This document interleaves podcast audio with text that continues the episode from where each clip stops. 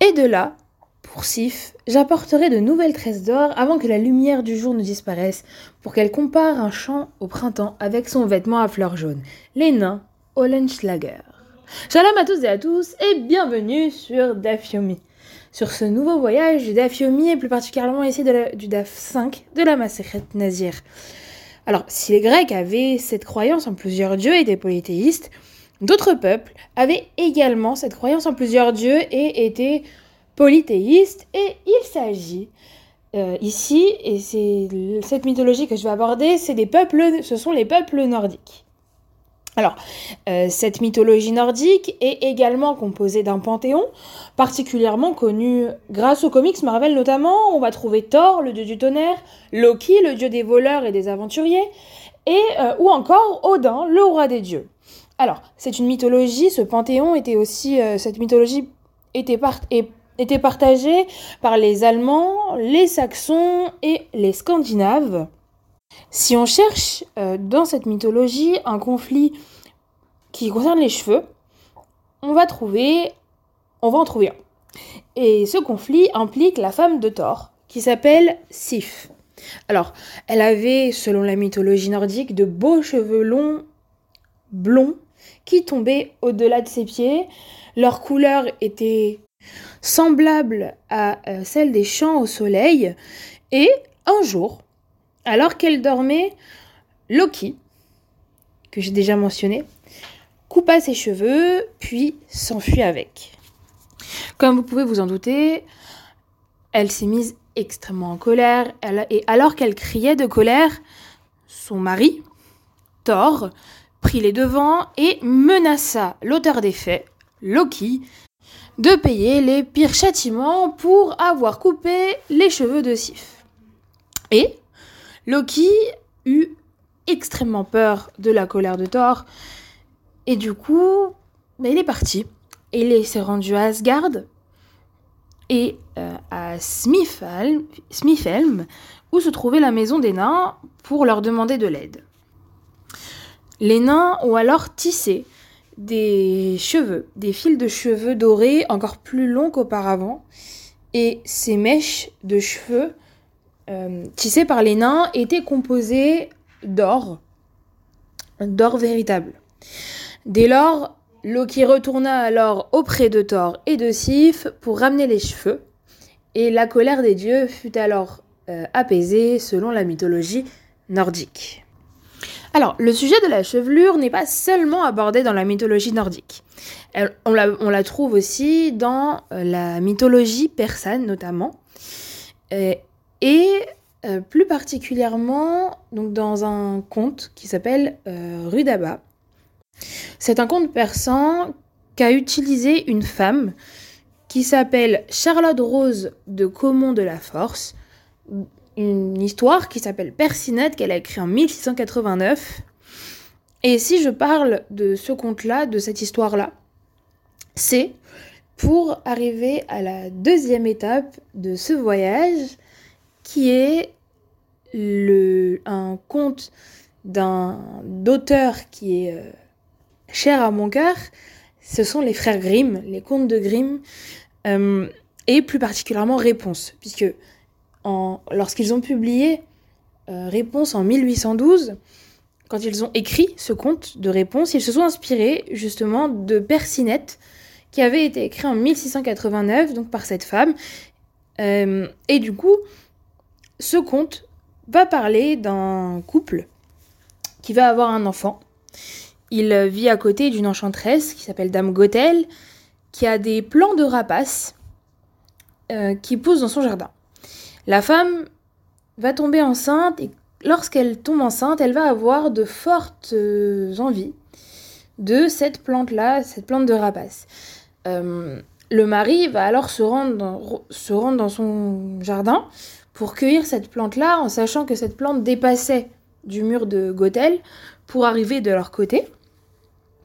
Et il va cueillir cette plante-là. Dame Gothel va le surprendre et va se mettre très en colère comme c'était une enchanteresse et il ne voulait pas avoir peur, il va, euh, va supplier, il va l'implorer de, le laisser tranquille. Et. Et elle, va accepter de le laisser tranquille à la seule condition qu'elle lui donne son enfant lorsqu'il naîtra. À sa naissance, ce couple donne alors sa fille à Dame Gothel. Sa fille, Gothel, euh, cette fille, Gothel va l'appeler alors Réponse et elle va l'enfermer dans une haute tour qui n'a ni porte ni escalier et qui ne possède qu'une seule fenêtre. À 12 ans, elle va entendre la sorcière Gothel chanter Réponse, réponse, descente et longs cheveux, afin que je puisse monter l'escalier doré. Elle descend alors ses cheveux et Dame Gothel monte alors. Un jour, un prince passe par là. Il passe par là, il voit Dame Gothel faire, découvre réponse et débuta une série de visites du prince où euh, réponse lui jetait ses cheveux et lui montait. Un jour, Gothel découvre ses visites. Elle découvre ses visites alors que le prince était en train de monter et elle coupe ses cheveux. Le prince tombe. Il tombe, devient aveugle. Euh, et pendant des mois et des mois, nous écrivent les frères Grimm, il va errer à la recherche de cette femme, de cette réponse, jusqu'au jour où il va entendre chanter sa voix près d'un lac. Euh, il va se mettre à pleurer et c'est sous l'emprise de ses larmes qu'il va lui retrouver la vue et elle retrouver ses longs cheveux qu'elle avait perdus, qui lui avaient été coupés par Gothel. Et le prince euh, est donc parti avec réponse dans son royaume et euh, se maria euh, avec elle. Vous l'aurez compris, le sujet d'aujourd'hui concerne les cheveux. Alors, les cheveux, plus particulièrement les cheveux d'un nazir permanent. Alors, plusieurs points de rappel. Premier appel, la différence entre un nazir permanent et un nazir comme Shimshon est donnée donc dans le, premier amoud du DAF 4, euh, qui est que nazir, dans le cas du nazir permanent, euh, il peut euh, couper ses cheveux lorsqu'ils deviennent trop lourds. Si ses cheveux deviennent trop lourds pour lui, il peut les, les couper. Pardon. Et euh, s'il devient impur rituellement, alors dans ce cas-là, il doit amener une, euh, une offrande euh, pour son impureté. dans le cas du nazir comme Shipshon, si ses cheveux poussent, même si ils sont trop lourds, ils sont lourds, il ne doit pas les couper. Et dans le cas où il deviendrait impur, alors il ne doit pas amener d'offrande pour euh, l'impureté. Donc le DAF 4, euh, de le Hamoudbet du DAF 4, se finissait par une question de l'Agmara. Où est inscrite cette notion de nazir permanent? La réponse était que cette notion de nazir permanent, de nazirite permanente, était dans une braïta.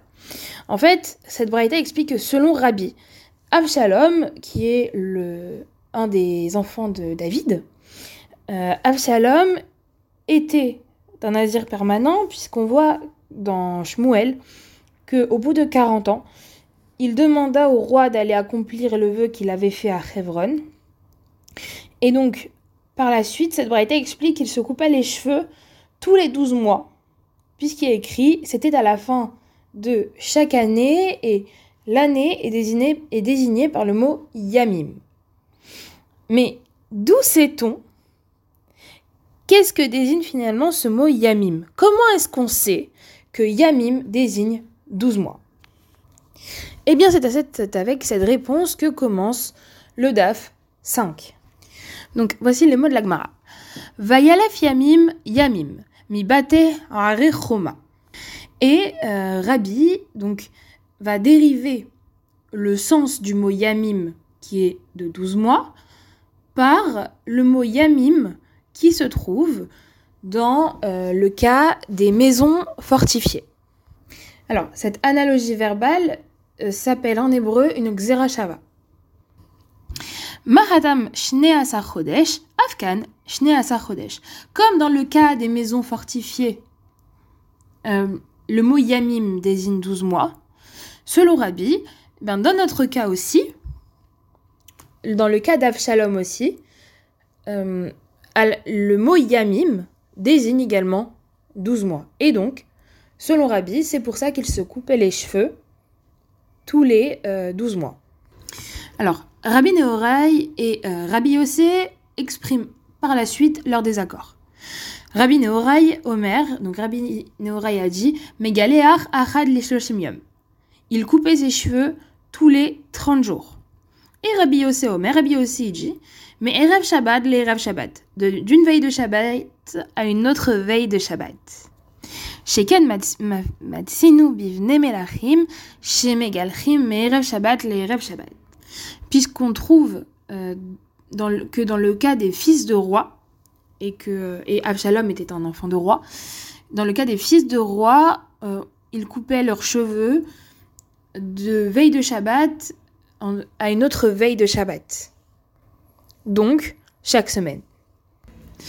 Maïta des Rabbi. Quelle est la raison de Rabbi? Yalef Arechoma. De dériver le moyamim de, euh, de, des, dans, du cas des maisons fortifiées. Veha Rabbi Amar. Yamim Perutin Mishnaim.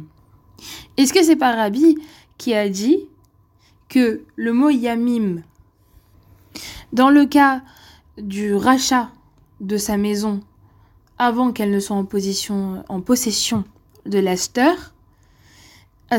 dans ce cas-là, c'est deux jours.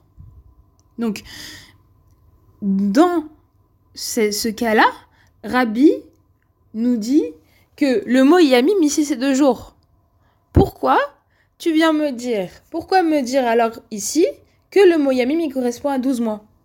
Et comment peut-on faire une Xerashava alors dans ce cas avec le cas des maisons, des, des, maisons dans les villes fortifiées? Réponse de l'Agmara.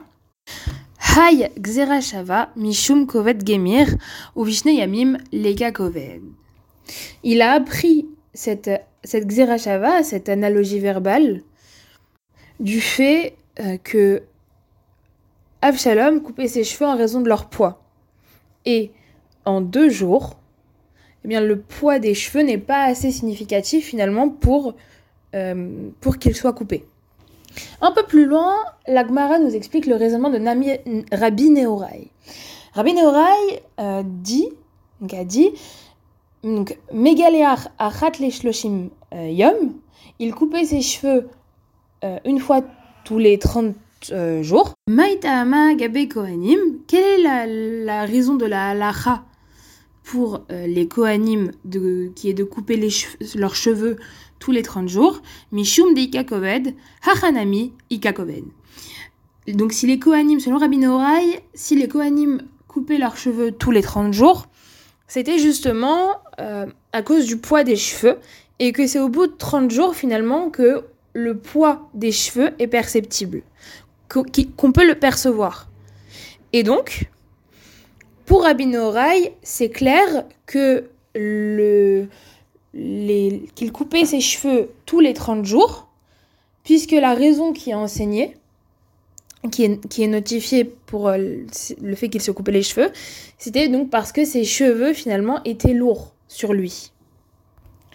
Troisième opinion, qui était de Rabbi Yossé. Rabbi Yossé, euh, Omer, Rabbi Yossé a dit, mais Galéar, il coupait ses cheveux, mais à Erev Shabbat, les Erev Shabbat. Donc de, euh, de veille de Shabbat à une autre veille de Shabbat. Maïka bene lishar achohi, quelle était dans ce cas la différence entre le fait que lui s'est coupé les cheveux toutes les semaines et, euh, et ses frères qui eux aussi finalement étaient enfants de roi et devaient se couper les cheveux euh, toutes les semaines? Réponse de.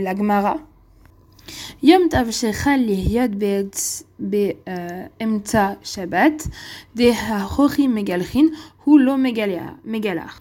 Dans le cas d'un Yom Tov qui était en milieu de semaine, ses frères se couperaient les cheveux et lui non. Inami, les min euh, tsafra de maale shapta, harohi euh, ad euh.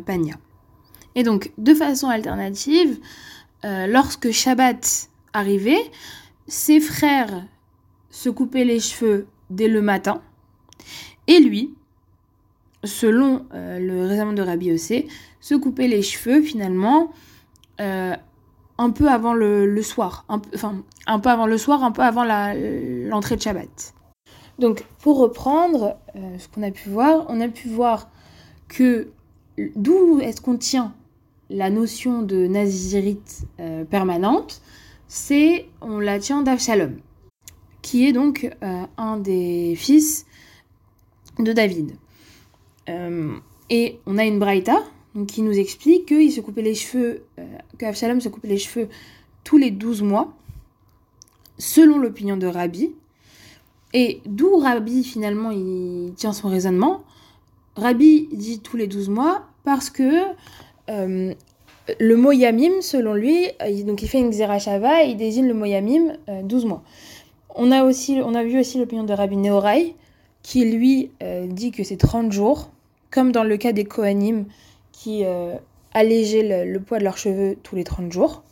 Et le cas de Rabbi Nehorai, euh, qui disait donc que Absalom coupait ses cheveux d'une veille de Shabbat à une autre veille de Shabbat, euh, comme dans le, puisque c'était un enfant, un fils euh, d'un roi. Merci de m'avoir écouté et euh, à Tov.